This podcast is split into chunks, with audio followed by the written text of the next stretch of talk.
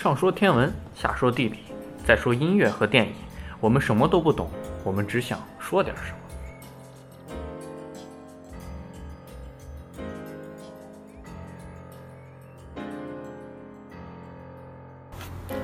听众可以通过各种方式评论、留言、私信，在各个平台荔枝、喜马拉雅、苹果 Podcast，把你的想法来发给我们，或者说也可以添加主播的私人微信。那让我们来聊一聊这一期的电影。我们这一期电影的主题是《路边野餐》这部电影。这部电影其实是由一名名不见经传的导演毕赣来执导的，但是却在各个媒体大肆刷屏，也获得了国际电影节的大奖。而且这部片子其实很小众，它只上映十天，而且一般。的三四线城市影院都没有放映的排片，或者说排片极少。而我本人也是跑了很远才找到一家影院，那一家影院当天也只放一场或者是两场，我记不太清了。而小众的片子更配了一个小号的放映厅，可能那个放映厅，嗯，只能坐五十人吧，大概。所以说这部片子如果能有兴趣看的话，还是很不错。但是。嗯，正因为如此，我的两位搭档，另外两位主播骂者和十四也因为看不看不到以后没法看到这部电影，所以没办法跟我们一起来聊这部电影了。那所以这部片子就让我一个人来聊一聊，我跟大家的看法，也算是一个 独角戏吧。怎么说？随便聊聊天吧，没关系。嗯，那这部片子其实在看之前。嗯，我的观影预期是文艺片，事实上它也确实是文艺片，而就像这种文艺片，它其实不像商业大片一样充满戏剧冲突和矛盾，有紧张刺激的剧情啊，烧脑悬疑的故事，那不是用来形容文艺片的。文艺片通常故事很简单，节奏很缓慢，所以。大家要对艺术片保留一点耐心。如果你不接受这种慢叙事的手法，那就建议大家谨慎的尝试去观看文艺片，不要在影院玩手机啊、刷微博之类的。这其实对其他人的观影的影响是很大的，而且也不是很推荐大家带着孩子去看这部片子，因为孩子肯定没有这个观影耐心。对于文艺片，其实。这期节目可能也跟文艺片本身一样，嗯，没有太多直接的官能刺激，都是些有点乏味的电影语法的分析。嗯，但是就像我们没有必要像一个电影学院的学生一样去分析艺术片的每个镜头，我们也不需要像嗯语言文学专业的大学生一样去分析一首诗每个符号和其中隐藏的含义，所以。对于普通的电影观众来说，看文艺片其实就像读诗。我们有时候可能发现这首诗它的语法句法都不通，但是我们读完之后心里还是会很有感触。这其实让我想起了老滩诗人余秀华他写的那些东西。所以文艺片也一样，文艺片这不是推理小说。我们没有必要去搞清楚每个细节和每个细节所代表的符号学含义，只要觉得它像一首诗一样，能碰到你心里的什么东西就可以了。这部片子的故事其实发生在贵州，也是导演毕赣的家乡。但是为什么一个贵州人要叫毕赣，我就不得而知了。而文艺片的导演也一般以自己的家乡为题材，比如说贾樟柯早期的《任逍遥》啊、《站台》啊，都是以他的家乡山西为背景的。而侯孝贤早期的《悲情城市》啊之类的东西，也是有关台湾眷村的故事。嗯，所以说，嗯，家乡一般都是文艺片导演很好的一个切入点。而文艺片的导演似乎都喜欢用一个长镜头来为自己的作品开头。比如说贾樟柯《三峡好人》最开头那个长镜头，我个人觉得足以载入影史，确实非常的好。而这部《路边野餐》，它开头就是浓重的贵州口音，加上它不是传统的对话进行正反打的拍摄手法，而是旋转镜头。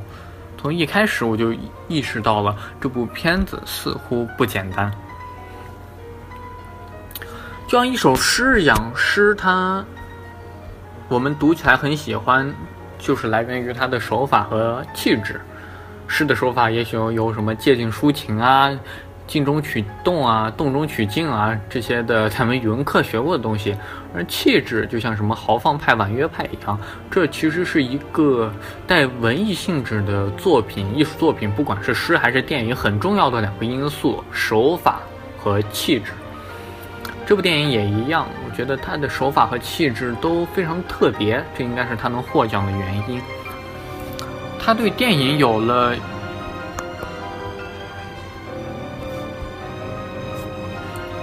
嗯，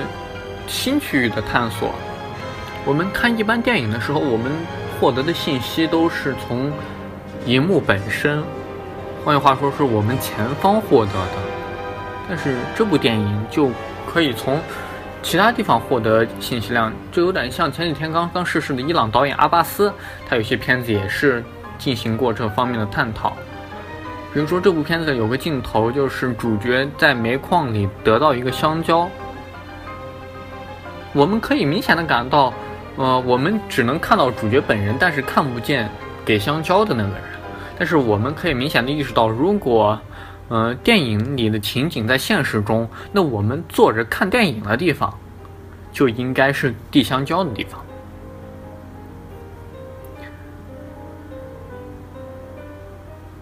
而跟伊朗导演阿巴斯不同的是，阿巴斯拍的片子，他会最后再把镜头转过来，告诉你。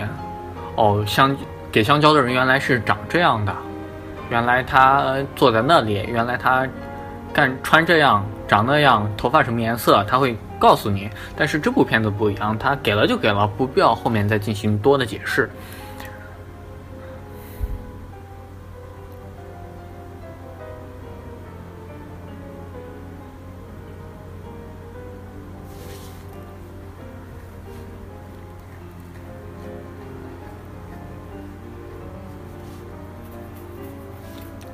好像这部片子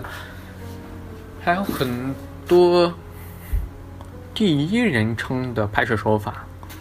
比如说开车下山、盘山路的时候啊，讲老师傅故事的时候啊，嗯，还有孩子坐游乐飞船的时候，这其实有一些是主角的视角，有一些是老外的视角，有一些是孩子的视角。这其实让我想到了侯孝贤早期的。南国再见南国里面，嗯，有一段镜头是直接切到另一个场景，毫无关联的另一个场景，然后你就突然发现屏幕全都是红的，然后 BGM 是摇滚歌曲，你就觉得是不是自己显示器出了问题？这时候突然切到另一个角度来拍摄，你会发现，嗯，镜头突然变成正常颜色的了。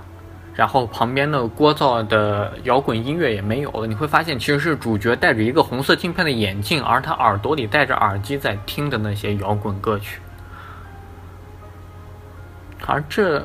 种第一视角的拍摄手法很有意思，但是确实很难准确的说明他到底想要表现什么，通常是要靠我们自己感悟的，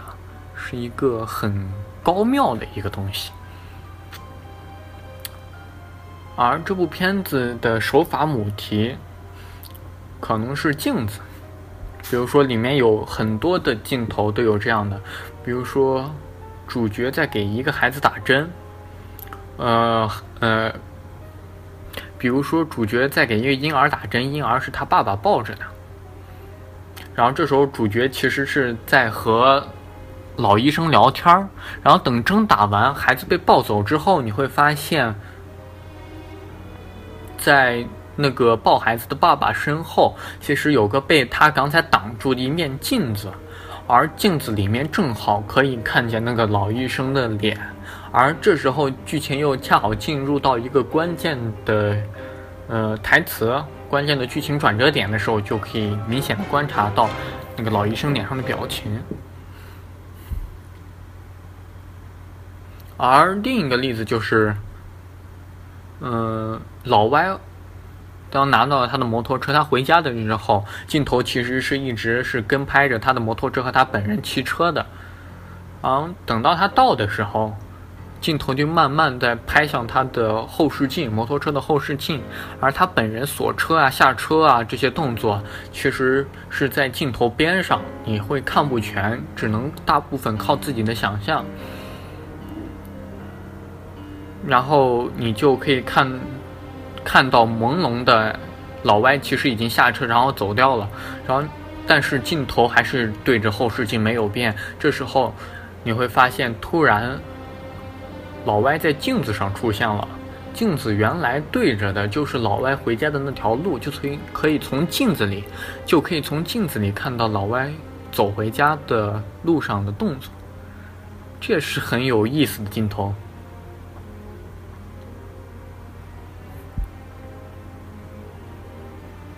还有比如说最后在长镜头里，主角老陈在理发厅里理发，对面的镜子。表现了他的表情和理发师的表情。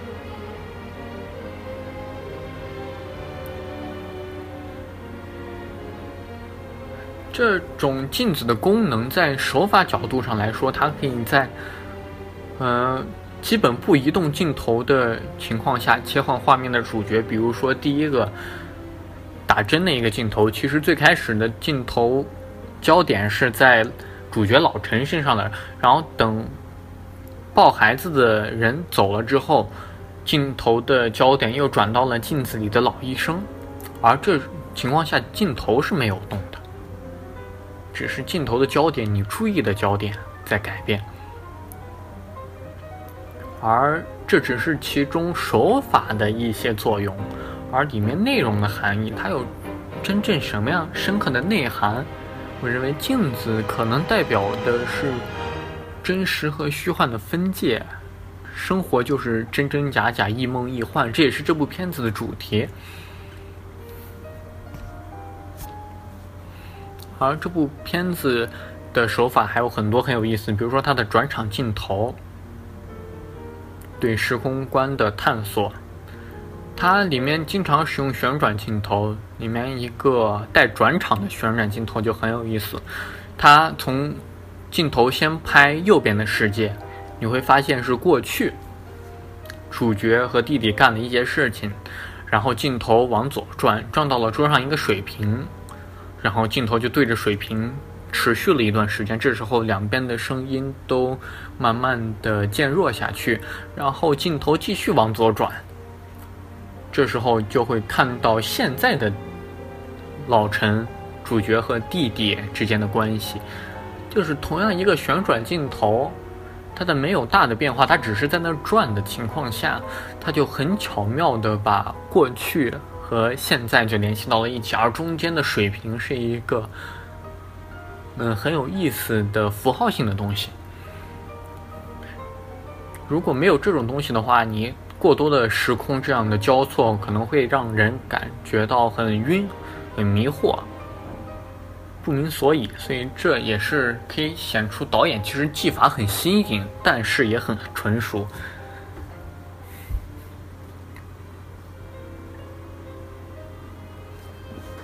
还有一些技巧，比如说这部片子没有演职人员表，他把演职人员表放在哪了呢？放在电影中有一个镜头是拍一个电视，电视里面有个节目，是主角主持的节目。而那个节目是有编剧啊、摄影啊什么的人物的，然后并不像其他电影那些的人，嗯，什么导演啊、监制啊、制片啊什么那些工作人员的名字是在片头就在屏幕上放出来的，而这部片子是嵌到电视里的、嵌到电影里的，都合理。因为它是在拍一个电视，而电视画面上有这些镜头，而且这个电视还和整个剧情联系的很紧密，所以这种手法就很有意思。而这部电影最为人称道的就是它的长镜头，就是从当麦那个壁画跳出来之后的一大段的长镜头。长镜头是需要有主题的。嗯，鸟人这部片子它就是以长镜头著称的，它的主题是跟着主角行走的。其实每个导演心中都有一个长镜头的梦。鸟人其实号称一镜到底，但这并不是鸟人的首创。最早有这个说法的电影应该是四十年代一个叫《夺魂锁》的电影，是希区柯克的，讲的是哈佛大学四个舍友在毕业多年后一起开 party。嗯，在人还没来的时候，两个舍友就用绳子勒死了一个舍友，并且放到了一个箱子里。然后两个舍友。还自大的用这个箱子来当 party 的餐桌，然后最后被宿管发现了真相的这么一个神奇的故事。多魂锁它的故事其实发生在一个连三间的房子里，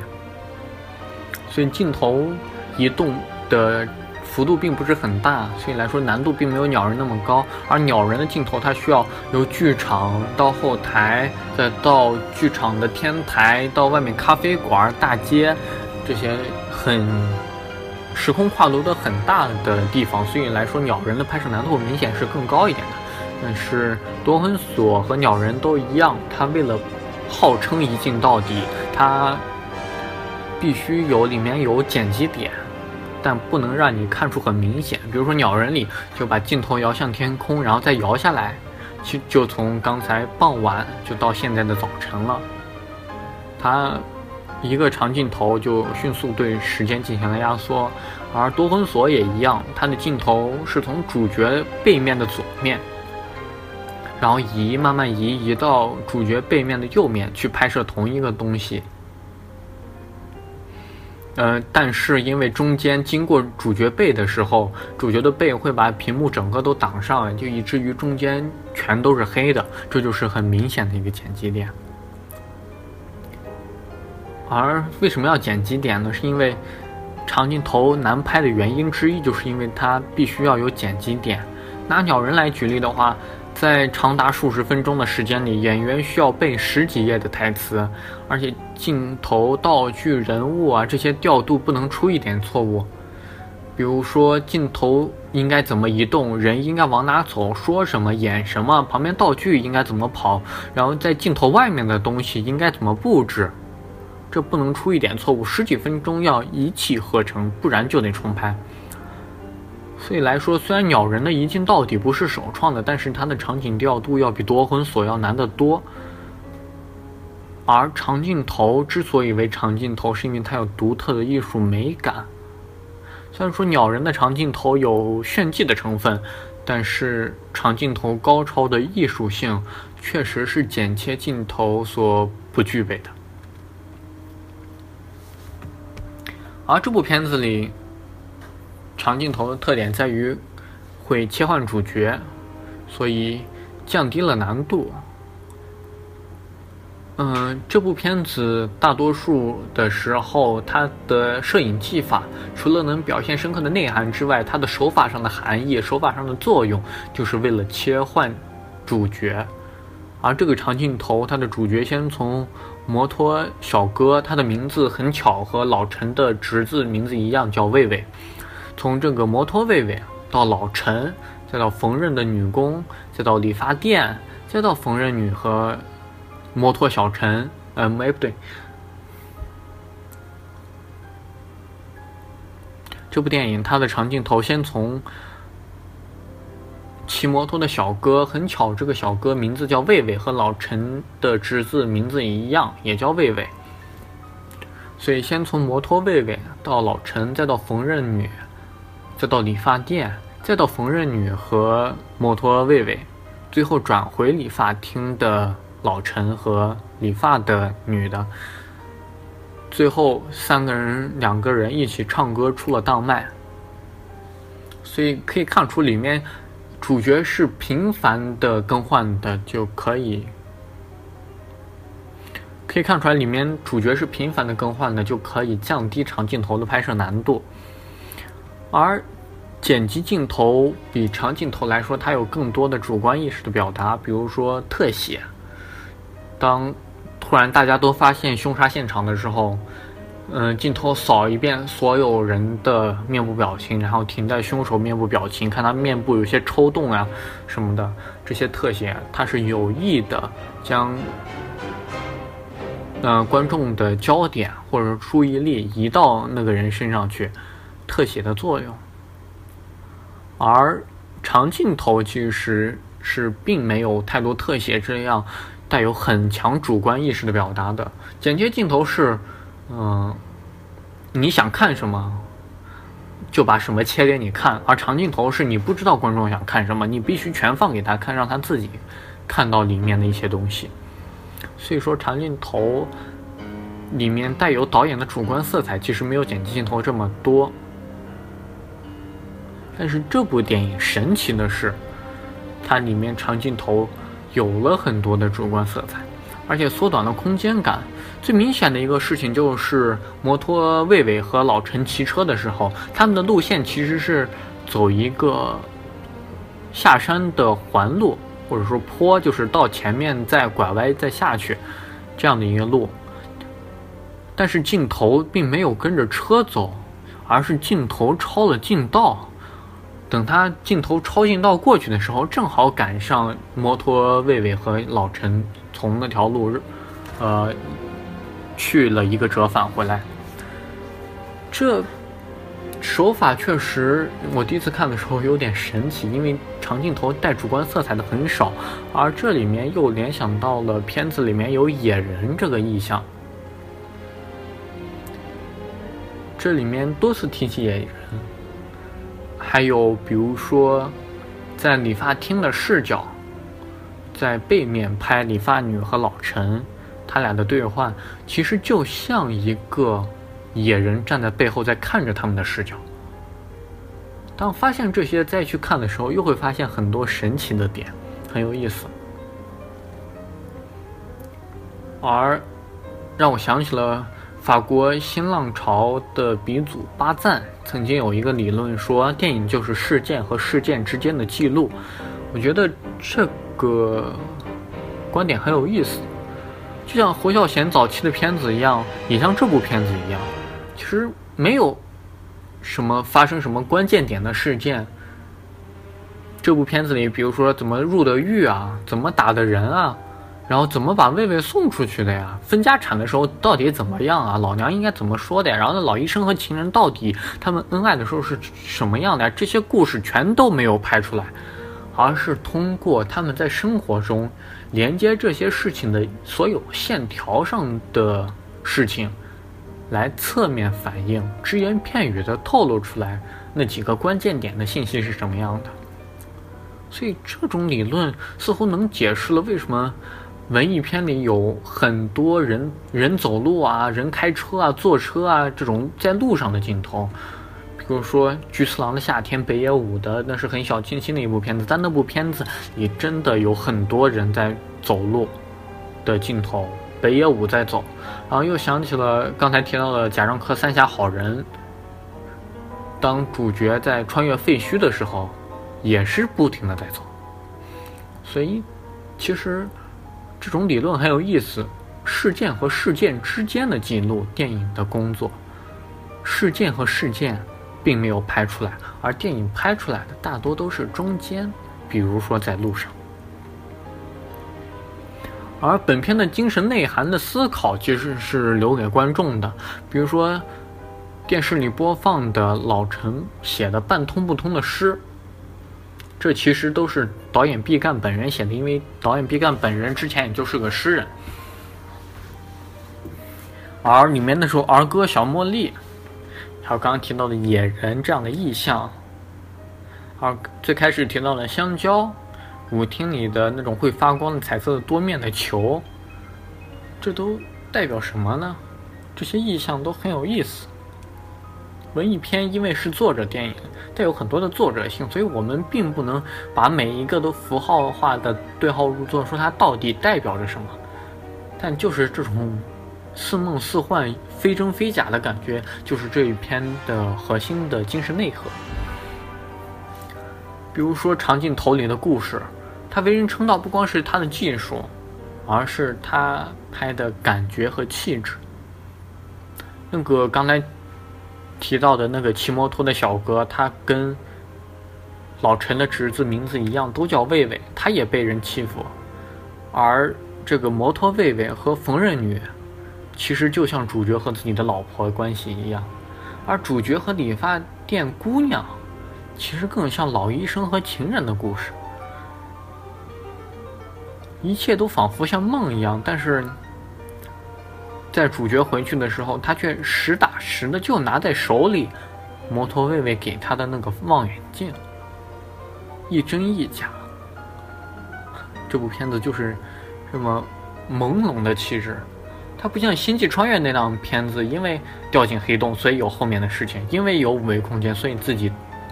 这些事情全是自己干的。而这部片子不一样，都是真的，也似乎都是假的。没有很明显的因果，大家都像梦一样，所以这部片子有谜一样的气质。而至于里面一些小的细节，比如说去凯里当导游的女孩为什么见到凯里来的老陈，说出很拗口的普通话？嗯，首先先补一个地理知识，就是，嗯，这片子发生在贵州黔东南苗族侗族自治州，简称黔东南州。这个州的首府，而这个州的首府就是凯里市，所以在黔东南州，凯里就是最大的城市，就像进城一样。所以女孩有个凯里梦，而本片导演名字叫做毕赣，却拍了一部发生在贵州的电影，我这个地理强迫症表示不能忍，没有关系，开玩笑。而这里面一些感情的流露啊，比如说老陈对于理发女的一些情愫啊。